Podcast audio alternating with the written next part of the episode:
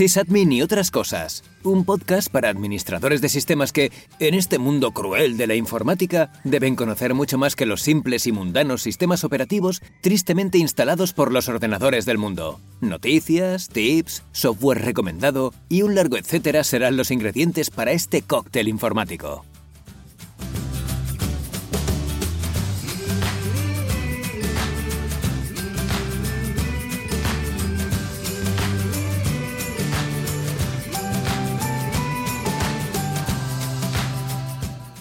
Muy buenas a todos y bienvenidos al cuarto capítulo, al cuarto episodio de la primera temporada de Sysadmin y otras cosas.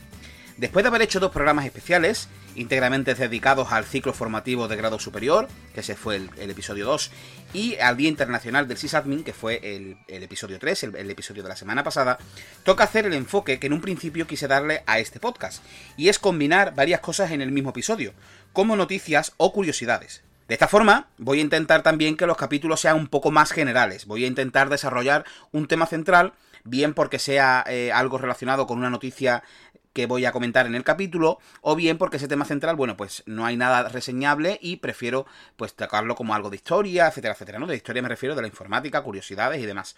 Y también, pues bueno, comentando otras noticias de interés que haya podido ir leyendo por redes sociales y demás y que me parecen, como ya dije en el episodio piloto, reseñables o algo importantes para tratarlas aquí.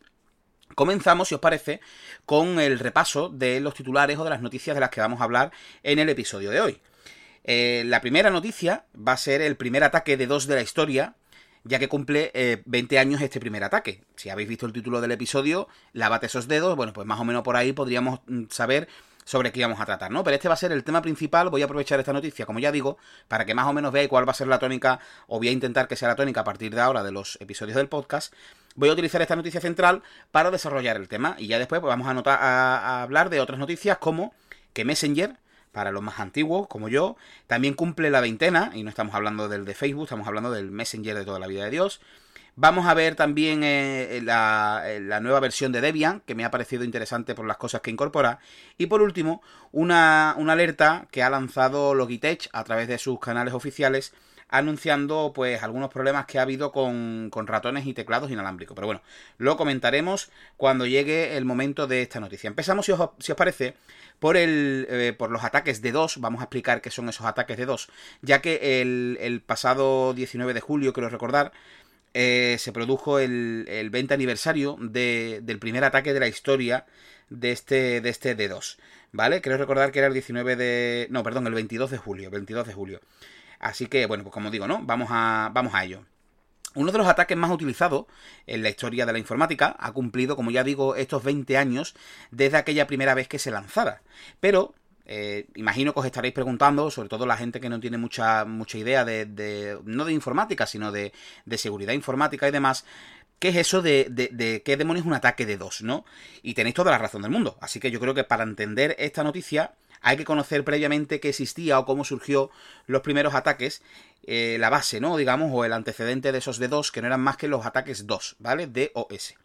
Como ya digo, los ataques DOS en español sería traducido como un ataque de denegación de servicio, o en inglés, de, ahí vienen las iniciales de DOS, Denial of, Denial of, Service, es un ataque contra un sistema de ordenadores, ¿vale? O una red, puede ser bien un, un sistema de ordenadores, una red completa, cuya consecuencia directa es hacer que un recurso o servicio legítimo de este sistema se quede inaccesible suele tener dos patrones claros, ¿vale? Para que más o menos tengáis claro cómo, cómo son estos ataques.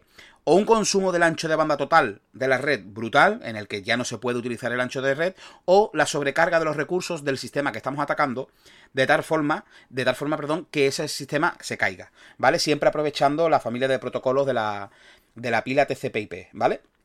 A fin de cuentas, lo que un ataque 2 genera es una saturación, ¿vale? De datos, datos además inservibles porque son datos basura, en los puertos de los equipos que esto tienen que denegar peticiones porque llega un momento que no pueden atender el servicio. ¿Qué pasa? Que si yo soy, yo soy, ¿no? Yo soy una máquina, un ordenador y estoy recibiendo peticiones, imaginarse al puerto 80, ¿vale? Que es el puerto de, de, Internet, del HTTP.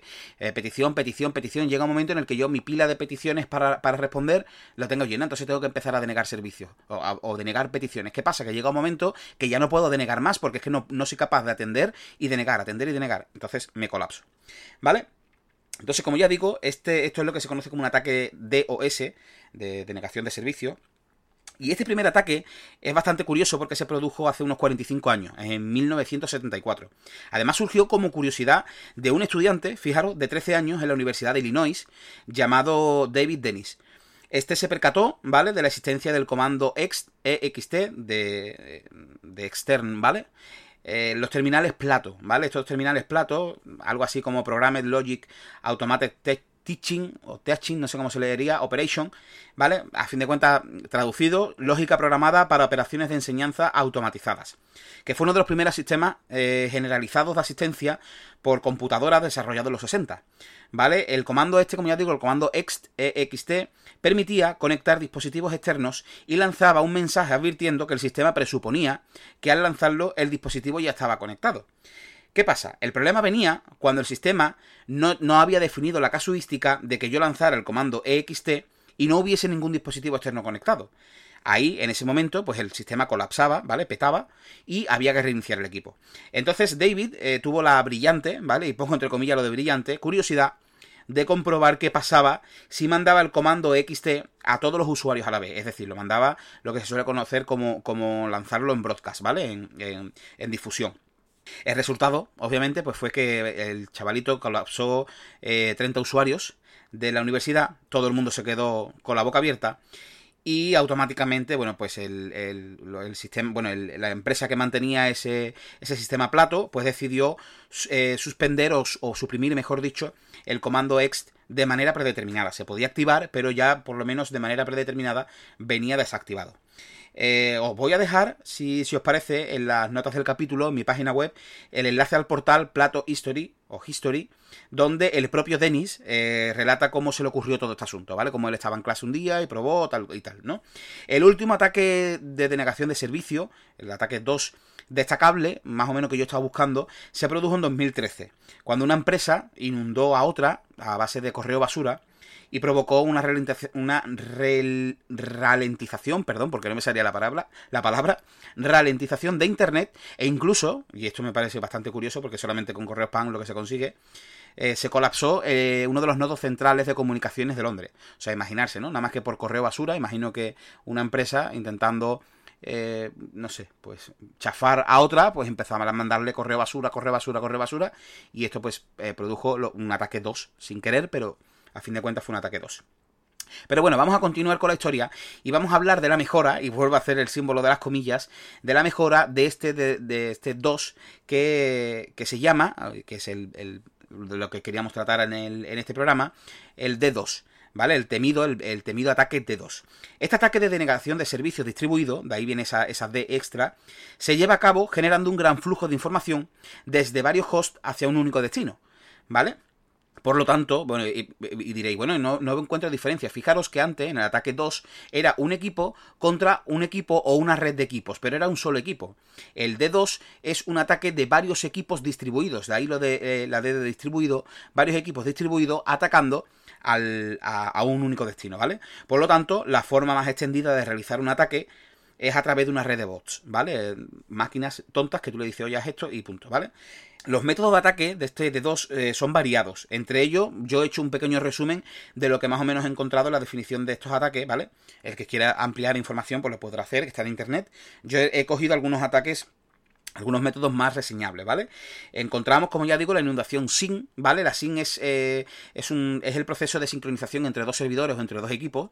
Ya lo explicaremos en algún podcast, aunque eh, es mejor verlo gráficamente, ¿vale? Porque lo que hace cuando dos equipos se conectan a través de TCP/IP es que el equipo 1, el que intenta conectarse al equipo 2, le manda eh, un flag, ¿vale? De, de, sincronización.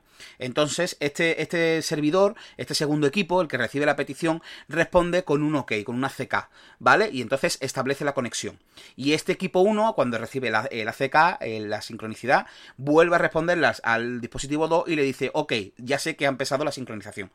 ¿Vale? Eh, es un poquito raro de entender así por palabras, ya digo, intentaré cuando hablemos de esto en el podcast, en algún podcast que le, que le derive a, estos así, a los métodos de comunicaciones y demás del protocolo TCP/IP, Intentaré añadir imágenes, ¿vale? En, el cuerpo de, la noticia para que lo entendáis. Pero bueno, como ya digo, una inundación sin, ¿vale? Lo que se hace es lo que he dicho, aprovechando las flash de sincronización del modelo TCP/IP, ¿vale? Eh, la inundación por ICMP, que es enviar de forma, de forma pasiva, es decir, masiva, mejor dicho, eh, paquetes ICMP, ¿vale? Y ustedes diréis, bueno, ¿y qué son los paquetes ICMP? Pues si os digo que el nombre común son los ping, pues ya, ya sabéis lo que es, ¿no? A fin de cuentas, un paquete ICMP cuando se manda un paquete de ICMP lo que está haciendo es un ping a un equipo, ¿vale? Eso es lo que cuando lanzas en la consola te dice paquetes enviados, paquetes recibidos, paquetes rechazados, paquetes perdidos, ¿vale? Esos paquetes de los que habla son paquetes de ICMP. ¿Vale? Después tenemos el eh, otro método que es el SAC Panic, que consiste en manipular el tamaño máximo de segmentos y la retransmisión de estos segmentos, ¿vale? Eh, esto es lo que provoca, eh, sobre todo en equipos Linux, son kernel panics, ¿vale? Esa pantalla de la muerte que se produce en los sistemas de GNU Linux. Después tenemos otro método que es Smurf, eh, de letreo SMURF, que es una pequeña variante de la inundación ICMP, lo de los ping, ¿vale? Pero que esta, en vez de ser dos equipos, eh, emisor y receptor, pues tiene tres partes, ¿vale? Porque lo que es el atacante, el intermediario y la víctima. ¿Cómo funciona? Bueno, pues el atacante, ¿vale? Dirige los paquetes ping, los ICMP, a una dirección IP de broadcast, ¿vale? Es decir, lo mando al broadcast. Y el broadcast lo que hace, diciendo, vale, la IP de la víctima es esta, vale, pues voy a hacer una petición a los equipos de la red para que me respondan masivamente, no sé si, si conocéis, ya lo hablaremos, cómo funciona una comunicación broadcast. Una comunicación de broadcast, a fin de cuentas, es yo lanzo una petición, yo soy el nodo central de ese broadcast, o a lo mejor le hago la petición al, al, servidor central y ese servidor central es el que se encarga de avisar a todos los equipos que responden en su red. Es decir, entonces, si yo tengo una red donde el, servidor que va a actuar como broadcast es el central, vamos a suponer que es el 1, y después tengo 20 equipos más, pues esos 20 responden al central y le dice, yo no soy, yo no soy, yo no soy, yo no soy, hasta que llega el que es y dice, yo sí soy, ¿vale? Más o menos, es una, es una idea un poco abstracta de cómo funciona el, el broadcast, pero bueno, ya digo, en algún programa lo explicaremos bien y veremos cómo ¿Cómo se hace? Bueno, pues lo que digo, ¿no? El, Smurf este lo que hace es mandar a través de, de, de broadcast, etcétera, etcétera, ¿vale? Y después, por último, otro método que me ha parecido curioso es la inundación por UDP, ¿vale? Que se generan grandes cantidades de paquetes UDP, ya digo, ya veremos esto de, de los paquetes UDP y CMP, etcétera, etcétera, contra la víctima elegida.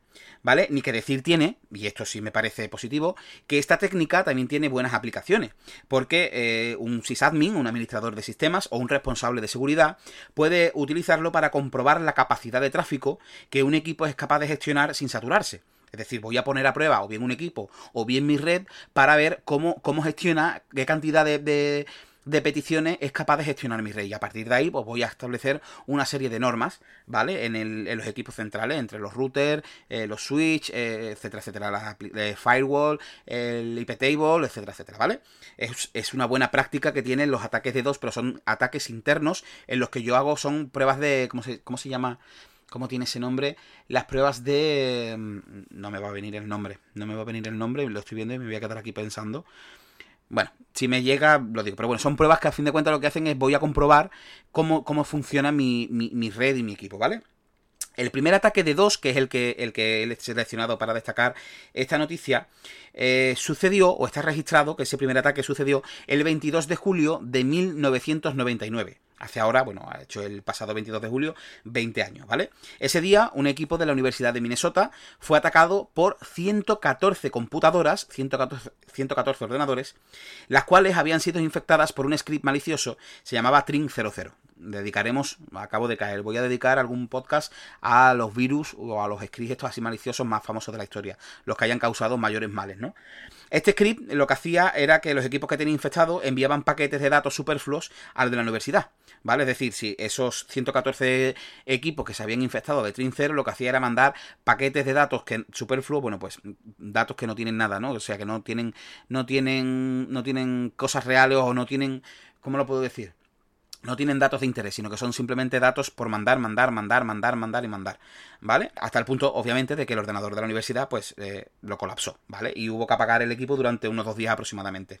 Por desgracia, esta técnica se extendió rápidamente y al poco tiempo de este 22 de julio, pues, eh, otras, otras páginas web más famosas fueron víctimas, como por ejemplo Yahoo o CNN, ¿vale? Incluso, eh, posteriormente a estos ataques, también se, se vieron afectados servidores, los principales servidores de DNS del mundo. Esta repugnante técnica, yo lo siento, para mí es repugnante porque el que lo usa en su red eh, para hacer pruebas de, cómo aguanta mi red y demás me parece muy bien, pero el que lo hace por atacar y hacer daño, pues oye, pues no lo veo, pero bueno, respeto y, ya está, no puedo hacer otra cosa. Eh, se vende, ya digo, ¿no? Este, estos métodos se venden en la Deep Web, en la esa famosa Deep Web, eh, cuyo precio por un ataque de 24 horas es tan nimio, es, absurdo cobrar un precio tan bajo de 400 dólares. Es decir, pagas 400 dólares y te aseguras que durante 24 horas haya un ataque de, negación de servicio distribuido de 2 al, servidor o al servicio que tú, que, tú quieras. Siempre que sean básicos. Sé que por lo que leí las noticias estas de donde saqué esto, eh, si son ya eh, organizaciones gubernamentales, vaya como estoy hoy, gubernamentales, pues es más caro, etcétera, etcétera, ¿vale? Eh, bueno, con motivo del vigésimo aniversario, que estamos de, aniversario, por desgracia, el investigador de la Universidad eh, de Virginia, eh, de la Universidad George Mason de Virginia, y otros tantos colegas, ¿vale? de investigadores de la universidad, han analizado la naturaleza de estos ataques cómo han evolucionado y posibles, posibles soluciones. ¿Vale? La respuesta, que obviamente no están del todo claras, apuntan a que cada vez más barato contratar, como ya digo, una legión de bots, eh, cuyo sistema además se vuelve más, más sofisticado con el tiempo. Es decir, por 400 dólares tienes una legión de bots que hoy están atrasados para como estarán dentro de a lo mejor 10 días o 20 días o un mes. ¿Vale? Entonces es muy complicado pelear contra, contra esto. Una, una observación que a mí me ha parecido bastante importante de, este, de esta investigación de la universidad es que eh, los ataques y la defensa de, estos ataques son asimétricos. Es decir, eh, hay muchísimos equipos repartidos por todo el mundo. Imaginarse un ataque de dos, muchísimos equipos repartidos por el mundo que atacan a un, a un, equipo, ¿vale? Se realiza el ataque. ¿Qué pasa? Que la defensa que se, se, suele ejecutar es que yo levanto mi muro o intento defender el equipo que está siendo atacado. ¿Qué pasa? Que es uno contra muchos. Entonces, obviamente, eh, eh, la, simetría de, lo que estamos hablando es bastante, bastante eh, importante. La defensa nada más que se ejecuta, nada más que la podemos ejecutar en el nodo que está siendo atacado. Entonces, bueno, no podemos intentar controlar el tráfico de todos lados, sino simplemente el de ese equipo. ¿Vale? Como posibles soluciones, estos buenos hombres pues han dado ideas muy variopintas, ¿no? Entre ellas, pues han dado que, por ejemplo, las ISP, que a fin de cuentas son los proveedores de Internet, en España, pues no sé, Telefónica, eh, Vodafone, Orange, empresas que, que, dan servicios de Internet, ¿no? Las que tú contratas para tu casa. ¿Vale? Bueno, pues lo que han, eh, lo que han propuesto es que estas ISP eh, mm, filtren paquetes falsos, es decir, que hagan un filtrado de paquetes falsos. Con un margen a lo mejor pues, de cada 20.000 paquetes que coja uno, ¿vale? Y vamos a ver eh, a, dónde va, de dónde viene, etcétera, etcétera, ¿vale? Otra de las soluciones que, que han dado es que se descentralice un poco Internet, que esto es algo que se está moviendo ya por muchos foros y demás, que se descentralice el, Internet, asumiendo todo el servicio, ¿vale? En la nube. ¿Qué pasa? Que eh, la nube es mucho más complejo porque ya no hablamos de esa simetría, o sea, no es un solo, un solo nodo el que da un servicio, sino que esos nodos van a estar, un único servicio va a estar repartido por varios nodos. Entonces cae uno, pero tenemos otro, y si cae otro, tenemos otro. Entonces, al estar descentralizado, no va todo sobre un nodo únicamente, ¿vale? O sea, son las posibilidades, las posibilidades o las, alternativas que dan a, intentar evitar estos ataques de dos. De entre los más recientes, ¿vale? De los ataques de dos más recientes, he visto dos que me han llamado poderosamente la atención. Uno fue el 21 de octubre de 2016, donde hubo ataques masivos a portales como Twitter, eh, Spotify, quiero recordar, Amazon, incluso Netflix. Y la, versión digital, si no recuerdo mal, del Time, del Time del New York Times. Iba a decir Time New Roman, es la, es la fuente del ordenador. Del New York Times, ¿vale? Y ah, hubo otro, que este sí me ha parecido más, mm, más llamativo incluso que, el anterior, y el otro, y eso que el otro atacó varias plataformas. Fue a finales de febrero del 2018, es decir, el año pasado prácticamente. Prácticamente no fue el año pasado, estamos en 2019. Gracias, Pablo, por me doy las gracias por ser tan crítico con el tiempo, cuyo objetivo, para no desviarme mucho del tema, el objetivo fue la plataforma de, código GitHub, ¿vale? El ataque duró 8 minutos, no, no fue gran cosa de tiempo, pero es curioso porque alcanzó un pico de 1,35 terabits por segundo de tráfico a través del envío de 127 millones, millones de paquetes por segundo. 127 millones de paquetes por segundo. Una auténtica burrada. Y el ataque, como ya digo, fue de 8 minutitos, no fue más. Pero bueno, hasta aquí la noticia esta del primer ataque de dos de la historia. Os he contado un poquito de lo de de dónde vienen los ataques 2, los ataques de 2 y demás. Y vamos a la siguiente noticia. Y es que Messenger también cumple la veintena. Ya tiene 20 añitos Messenger. Eh, yo no sé si algunos de los oyentes a lo mejor son demasiado nuevos y no, han, no han usado Messenger. Pero para que sepáis de lo que hablo, escuchar este sonido. Y ahora escuchar este otro. Huele a nostalgia, ¿eh? Esta, esta, noticia huele un poquito a nostalgia, lo entiendo, y a mí me pasa, ¿eh? A mí me ha dado mucha pena preparar esta noticia. Los sonidos anteriores, se han despertado en ti esa vieja sensación, ese, ay, qué alegría que me están hablando, enhorabuena, o no, no sé si, si hay que alegrarse de ello, eh, viviste una de las mejores épocas, a mi parecer, de, de Internet. ¿vale? De, de, lo que llevamos hasta ahora. Yo no sé si dentro de 20 años Internet será maravilloso, pero hasta ahora, pues esta puede ser una de, de las etapas más, más increíbles de, Internet, que era cuando existía eh, Messenger. Y hablo del Messenger, como digo, de Microsoft, ¿vale? No el que la copia esa barata que tiene Facebook actualmente. El mismo 22 de, de, julio del 99, igual que antes del ataque de 2, se lanzó la primera versión de, de Messenger y hoy cumpliría, bueno, hoy, este 22 de, de julio, hubiese cumplido 20 años si Microsoft no lo hubiese retirado. Eh, para aquellos que no lo conocisteis, ¿vale? Os voy a contar un poquito. Messenger fue un programa de mensajería instantánea, que como ya digo lo creó Microsoft en el 99, y que en 2005 le cambió el nombre a Windows Live Messenger. En 2012, Microsoft, eh, después de haber comprado Skype, anuncia que lo va a retirar en 2013. ¿Vale? Aunque es verdad que la, plataforma siguió un poquito activa en móviles y demás, los primeros smartphones que surgieron, aunque el 31 de mayo del 2014, pues Microsoft decidió apagar el, protocolo MSNP, que era el que controlaba las, comunicaciones de, Messenger.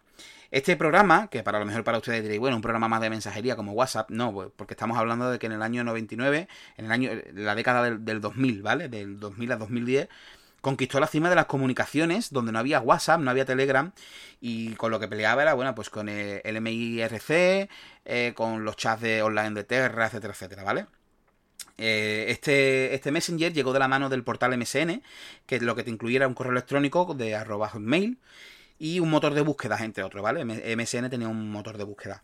Este servicio, eh, tú podías poner tus fotos, ¿vale? De perfil, como en el WhatsApp, podías tener un nick, un subnick, que estaba bastante bien, podías enviar emoticonos, eh, podías enviar zumbidos, que es uno de los, de los sonidos que hemos escuchado antes, podías mandar fotos, eh, vídeo, incluso podías hacer videollamadas. Obviamente la calidad de las videollamadas de aquel entonces eran muy pobres, pero bueno, era, era el principio de la era que se nos venía encima. La lista de contactos funcionaba de una manera muy sencilla, igual que tú en WhatsApp eh, necesitas el móvil o en Telegram necesitas el móvil o bien el nick de un usuario, como en BlackBerry Messenger, pues aquí lo que hacía tu lista de contactos eran correos electrónicos. Tú agregabas a la gente que tuviese un correo arroba hotmail.es o .com o arroba msn y lo añadías a tu lista de contactos. Esa persona tenía que aceptarte, no, no porque simplemente meter tu correo electrónico, es el correo electrónico de una persona ya podías hablarle. Tenías que esperar que esa persona, que le aparecía un mensaje, un pop-up, le decía, tal persona te quiere agregar a tu lista de contactos, ¿estás de acuerdo? Le das a aceptar y ya podías hablar con esa persona. ¿Vale? Así era como funcionaba esa petición de, de amistad, entre comillas, de, de conversación. Eh, en un principio, es verdad que se enviaba solamente texto plano, pero como ya digo, poco a poco fueron incluyendo lo que he mencionado antes, ¿no? Los emoticonos, etcétera, etcétera. Y además recuerdo, recuerdo, porque yo lo usaba muchísimo el Messenger, que eh, eh, no recuerdo si fue en el 2003 o 2004, llegó como especie de un complemento que además no era oficial, no era, no era de Microsoft, era de, de Pachu o Pachou o algo así se llamaba. Lo estoy diciendo de memoria, ¿eh? esto lo estoy diciendo de memoria, no tengo ni las notas. Recuerdo que lanzó una versión, un add-on, mejor dicho, se llamaba Messenger Plus, que además mm, añadía montonazo de cosas que la gente le solicitaba a Microsoft que lo incluyese en Messenger de forma nativa. Permitían tener multicuentas, porque a lo mejor tenía, llegaba un momento en el que tu lista de correos se saturaba y no podías agregar a más gente, podías tener multicuenta, podías tener los NICs de colores, podías incluso poner en el estado, en el subnick, eh, podías poner lo que estabas escuchando en Windows, eh, ¿cómo se llamaba? Media Player creo que era, ¿no? O en Winamp. Madre mía, qué antiguo soy. Pues esto recuerdo que este, este addon además era muy chulo por eso, ¿no? Porque permitía poner la, mm, los estados de colores y demás. Actualmente, yo lo único que, conozco que se parezca un poco a esto, como ya digo, ¿no? Microsoft, eh, Microsoft cerró esto para, darle prioridad a su servicio que, había, que acababa de adquirir, a golpe de talonario, de Skype. Actualmente hay una cosa parecida, que no es el Skype, es el Skype Business, ¿vale? Y es un pelín, un pelín, un pelín, y resalto eso de pelín tres veces, parecido, pero no llega a ser el Messenger de antaño. Pero bueno, yo personalmente a mí me encantaría que Messenger volviese, me encantaría muchísimo. Y creo que mucha gente lo seguiría utilizando en los ordenadores. Muy cómodo de utilizar, era, o era muy cómodo utilizar Messenger. No sé si hoy en día, teniendo las aplicaciones de Telegram y Messenger, eh, la gente lo usaría, pero yo creo que sí, que solamente por la nostalgia y lo chulo que era utilizarlo, yo creo que la gente lo utilizaría. Pero bueno, pasamos a la siguiente noticia y les quiero dar la bienvenida a la nueva versión de Debian, Debian Buster. Eh, esta, esta, versión, ¿vale? Dedicada, o bueno, esta noticia está más bien dedicada a los Debianitas y a la gente que le gusta Linux. No preocuparse porque eh, ya haremos un programa profundizando en qué es Linux, la historia de Linux, etcétera, etcétera, ¿vale? No preocuparse por ello. Y bueno, como digo, pues Debian ha lanzado esta nueva versión, la, versión número 10, titulada Buster. Y tengo que recordaros una, una pequeña. Una pequeña gracieta o un pequeño detalle. Y es que en Debian, eh, cada versión que lanzan tiene un nombre de un personaje de Toy Story. Ya han salido las versiones de Potato, de Woody, de Jesse, de Lenny, y esta ocasión, como ya digo, se llama Buster, que a lo mejor diréis, bueno, ¿y qué personaje era Buster? En la primera película sale solamente al final, y es el perro que le regalan a Andy en las navidades, que es cuando Buddy y Bush dicen, no estés nervioso porque nada puede ser más peligroso que tú, se miran entre ellos, se ríen y se escucha a Andy diciendo, es un perrito, mamá, no sé qué. Bueno, pues ese es Buster, ¿vale? Ese es, es el personaje de Toy Story que le da nombre a esta versión número 10. Y eh, decir así brevemente de Buster que llevaba desarrollándose desde julio de 2017, hace dos años, y que, vamos, empezaron a desarrollarlo dos meses después de lanzar la versión estable de, de la versión 9 de, de, Debian, la versión Stretch, creo que era. ¿Stretch o Jesse? Jesse creo que era la 8 y la 9 Stretch, creo, ¿eh? Lo estoy diciendo de memoria, la 9 creo que era Stretch. Entre las novedades que incorpora esta versión número 10, ¿vale? Yo he apuntado unas cuantas que me han parecido curiosa y es que ya Debian va a soportar la última serie de núcleos Linux LTS, esto es de Long, long Time Support, es decir, eh, son versiones que van a tener un soporte más, más largo que, la, que las versiones estándar, ¿vale? Versiones del núcleo de Linux, ¿vale? No la versión, no hay que confundir el núcleo Linux LTS con distribuciones Linux LTS, ¿vale? Son dos cosas distintas. Eh, otra, otra novedad importante es que, que incorpora el OpenJDK 11.0, que es la versión libre, entre comillas, de la plataforma de desarrollo Java, eh, también trae App Armor habilitado por defecto. Esto es eh, más o menos como la política de, seguridad de los programas en Windows, ¿vale? Eh, permite asociar a cada programa un perfil de seguridad distinto para que restrinja las capacidades que va a tener ese programa en nuestro sistema. ¿Vale? van a van a incluir también NF, NF Tables, que va a sustituir a IP Tables, eh, una mejor sintaxis, cortafuegos mejorado para IPv4 y V6, etcétera, etcétera, ¿vale? Esto es un sistema de seguridad que trae Linux para las conexiones entrantes y salientes. Y por último, eh, otra cosa que me ha parecido interesante es que ya el intérprete de comandos por defecto va a ser Bash 5.0, que es la versión, la última que han sacado de, este, de esta consola de comandos, ¿no? Como ya digo, si eres Linuxero, y, te gusta las versiones Debianitas, veas Ubuntu y demás, que son derivados de, Debian, pues hay que darle una oportunidad a Debian porque siempre será la madre de, todas las distros de, de este estilo, ¿no? Y por último, la última noticia que vamos a comentar hoy es una alerta de Logitech que ha surgido hace poco porque si eres usuario de algún teclado ratón inalámbrico de Logitech, esta noticia te va a interesar. Hace unas semanas, aproximadamente, se descubrió una vulnerabilidad de los dispositivos que utilizan la tecnología de radio Unifying, ¿vale? Esto es un estándar que tiene Logitech que hace que, permite el funcionamiento de varios dispositivos de entrada con un solo receptor USB. Es decir, si yo tengo un teclado inalámbrico y un ratón inalámbrico, pues no tengo que tener un receptor para el teclado y otro para el ratón, sino que esos dos, como son dispositivos de entrada, van sobre el sobre la tecnología esta de Unifying, como digo, a través de un solo receptor USB. Desde Logitech, ¿vale? Eh, han sido más específicos con el asunto, porque esta, esta noticia saltó en principio por redes sociales, y han indicado que para saber si tu dispositivo, y esto te lo digo para que lo compruebes si, si no has leído la noticia de Logitech, para que compruebes si tus dispositivos tienen riesgo de infección, lo que tienes que hacer es buscar a ver si tienes un pequeño logo, ¿vale? Que es una, estrella en de color negro que viene dentro de un cuadradito naranja con los bordes redondeados, el cuadradito, ¿vale? Si tu dispositivo tiene este, este logo, ¿vale? De, de Logitech, deberías de, saber que, eres una de las posibles víctimas de estas vulnerabilidades, ¿vale? En, total se han detectado tres, aunque actualmente eh, Logitech solamente ha, dicho que la primordial va a ser encontrar la, la, la, mejor, bueno, la mejora no, eh, arreglar una solamente, porque es la que consideran que es la más grave. Y esta eh, se basa en que extrae de la clave de encriptado a través de USB. ¿Vale? Eh, la solución, como ya digo, lo que te espera ofrecerla en este mismo mes de agosto, o sea que estaros atentos porque lanzarán un parche en su, en su página oficial. Sobre las otras dos, según ellos han dicho, no hay que preocuparse dado que no consideran factible que se vaya a explotar esas vulnerabilidades, ¿vale? No sabemos, el, yo por lo menos he estado buscando y no he encontrado cuáles eran las otras dos, solamente las que van a darle solución, las otras o bien eh, como ellos dicen, no tienen de qué preocuparse la gente o es tan complicado que ni ellos mismos saben de momento cómo solucionarla.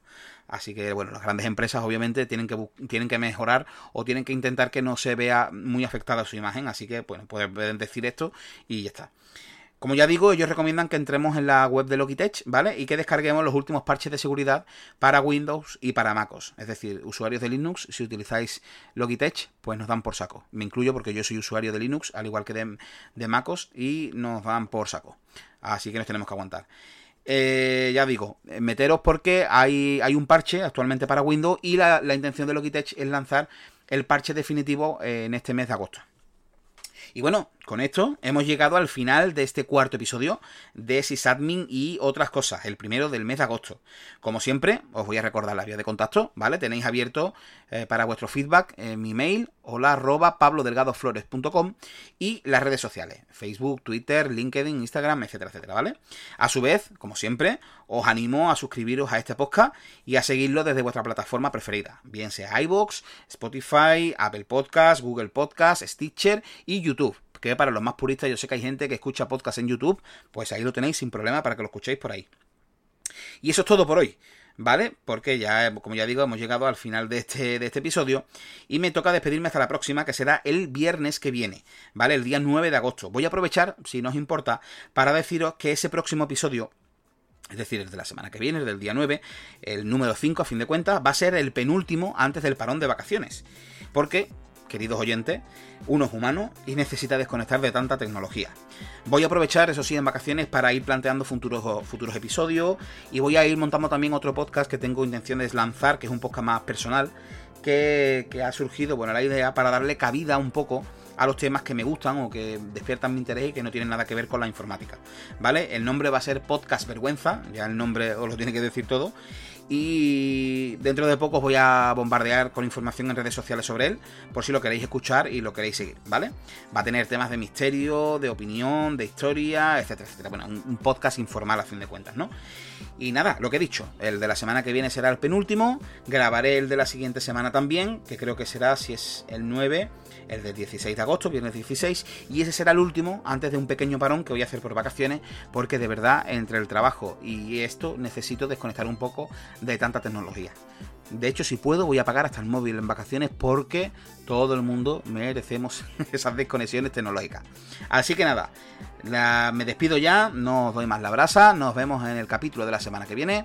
Hasta entonces, un saludo.